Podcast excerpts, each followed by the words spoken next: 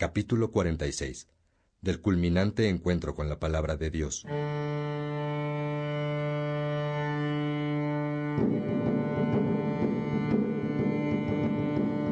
¡Hey, peregrino! Anda, vamos. Uno, dos. Uno, dos. Búsqueda, encuentro. Búsqueda, encuentro. Ese es el ritmo seguro en el camino. Sigue, sigue. Uno, dos. Uno, dos. Búsqueda, encuentro. Búsqueda, encuentro. Ese es el paso de Agustín. Escucha conmigo.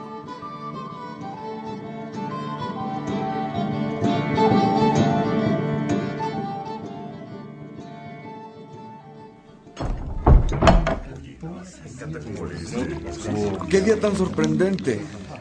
Con los recuerdos de Casiciaco y el juego de pelota estoy exhausto. Pues mira, Faustino, él también está agotado. ¿Sí, Faustino?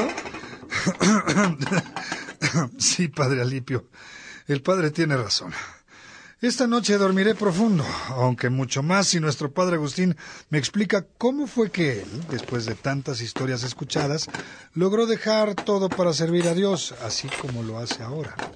Necesito algo más para mi entrega, porque todavía hay muchas cosas que me inquietan. Descansa, al menos en la merienda, Faustino. Haz la bendición de la mesa. Severo, Faustino bendecirá esta noche.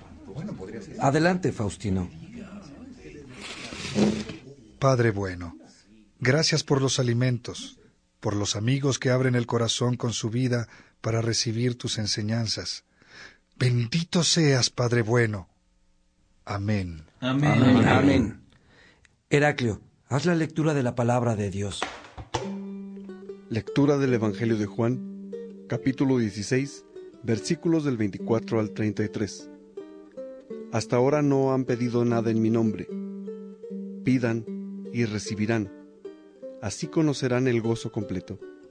Hasta ahora los he instruido por medio de comparaciones, pero está llegando la hora en que ya no los instruiré con comparaciones, sino que les hablaré claramente del Padre.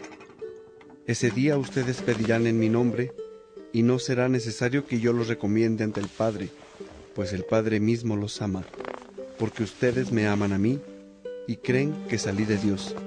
Salí del Padre y vine al mundo. Ahora dejo el mundo y vuelvo al Padre. Los discípulos le dijeron, Ahora sí hablas con claridad, sin usar parábolas. Ahora vemos que lo sabes todo y no hay por qué hacerte preguntas. Ahora creemos que saliste de Dios. Jesús les respondió, ¿Ustedes dicen que creen? Está llegando la hora y ya ha llegado en que se dispersarán cada uno por su lado y me dejarán solo, aunque no estoy solo, pues el Padre está conmigo. Les he hablado de estas cosas para que tengan paz en mí. Ustedes encontrarán la persecución en el mundo, pero ánimo, yo he vencido al mundo. Gloria, gloria a Dios, Señor, Señor Jesús. Cuando se pide en nombre de Jesús lo que es contrario a la salvación, obviamente no se concede. Entonces, hermanos, si vamos a pedir algo en nombre de Jesús, hay que pedir cosas que correspondan a la salvación. El gozo completo que nos ofrece Jesús es un gozo espiritual al que no hay que añadirle nada. Y si esto es así, lo que hay que pedir es el gozo, la gracia divina, la vida feliz. ¿Cuál creen ustedes que es la gracia divina y la vida feliz? Cristo mismo, ¿verdad? Pues entonces lo que hay que hacer es conocerlo para amarlo y amarlo. Él nos ama sin mérito de nuestra parte. Dios Padre nos creó y vio que era bueno lo que había hecho. Pero noten también que no nos hubiera creado si no nos hubiese amado antes de crearnos. En fin, lo cierto es que Dios nos ama y por eso pase lo que pase y nos hayamos comportado, por pereza, ignorancia o debilidad, como haya sido, antes de conocernos verdaderamente, podemos sentirnos seguros y asegurados en su amor eterno. ¿Cómo te sientes ahora, Faustino? Mucho mejor, padre Agustín. Con hambre se come mejor. Esta lectura y tu sermón me han resultado un delicioso alimento para calmar mi inquietud. Si estás de acuerdo, esta noche me voy a dormir temprano. No creo que deba insistir en que me digas más sobre tu conversión este día. No insistas, hijo. Te lo digo con pocas palabras. Vi un grupo de gente de todas las edades. Observé la alegría de las viudas, las ancianas vírgenes, las familias completas, el cariño casto y puro entre los esposos jóvenes jugando con sus hijos. Y me sentí aún más interpelado. ¿Por qué yo deseo el placer por el placer mismo? Me preguntaba. ¿Por qué ellos pueden vivir así y yo no? Estábamos Alipio y yo juntos ese día. Me levanté de junto a Alipio y me retiré. ¿Lo recuerdas, Alipio? Lo recuerdo perfectamente, Agustín. Tenía los ojos llenos de lágrimas y me quedé estupefacto. Ah, pero vamos al jardín a tomar un poco de fresco. No estoy dispuesto a quedarme sentado otra vez en el comedor. Ya todos están yendo. Tienes razón, Alipio. Vamos al jardín. Caminemos un rato. Acompáñanos, Faustino, y te cuento. Gracias, Severo. La merienda estuvo exquisita.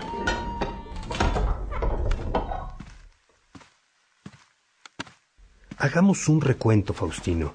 ¿Estás de acuerdo, Alipio? Que si no, hermano. Faustino debe estar hecho un lío. Bueno, vivíamos en Casiciaco, porque habíamos dejado todo para dedicarnos a buscar la verdad.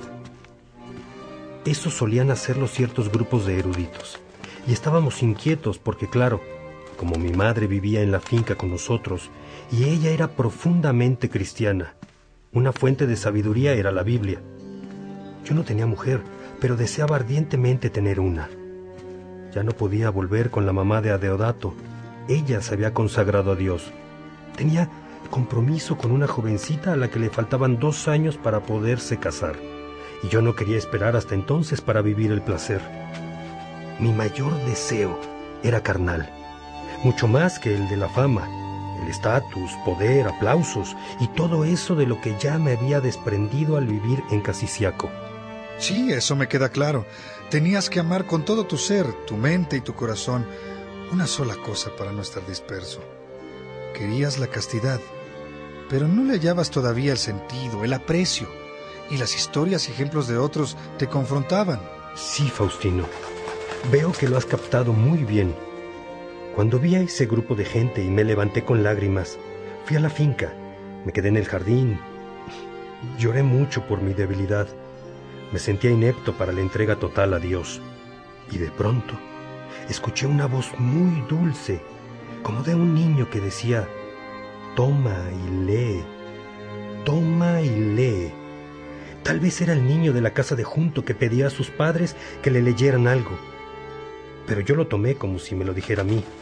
Tomé las cartas de San Pablo que siempre teníamos sobre la mesa y que de vez en cuando abríamos como ese día que las abrió Ponticiano, cuando fue a visitarnos y... Agustín leyó de golpe ahí donde dice, no en comilonas y en embriagueces, no en lechos y en liviandades, no en contiendas y emulaciones, sino revestidos de nuestro Señor Jesucristo, y no cuidéis de la carne con demasiados deseos.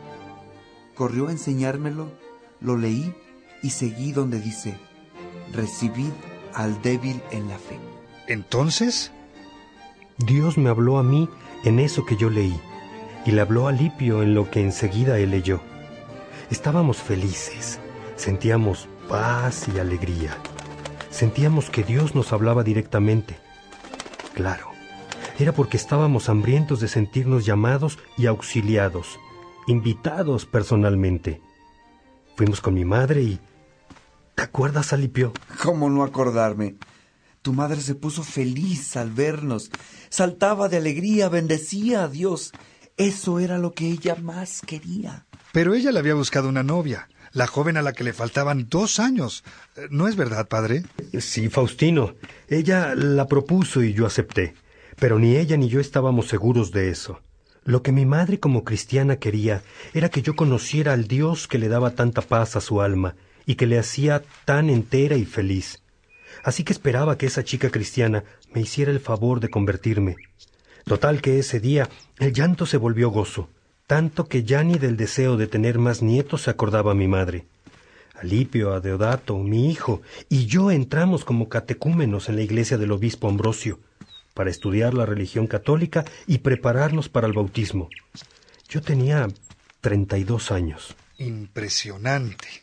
Después de tanta búsqueda, el encuentro es muy sencillo, casi casi en un instante. Ahora sí puedes descansar un rato, Faustino. Que Dios te dé un sueño hermoso. Gracias, Padre Alipio. Gracias, Padre Agustín. Ha sido una tarde hermosa. Con su permiso iré un rato a mi habitación. Que Dios te bendiga, Faustino. Gracias por escucharnos. Y a ti, Alipio, hermano, gracias a ti por tu amistad. Gracias a Dios por habernos hecho suyos y ser testigos uno del otro. Gracias a Dios, Agustín.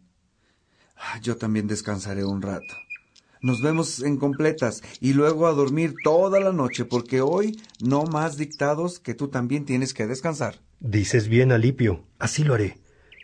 Tú también, hermano, descansa. Solo te pido que antes de terminar aclares que no queríamos ser sacerdotes. Llegará el momento, Alipio. ¿No dices que descansemos?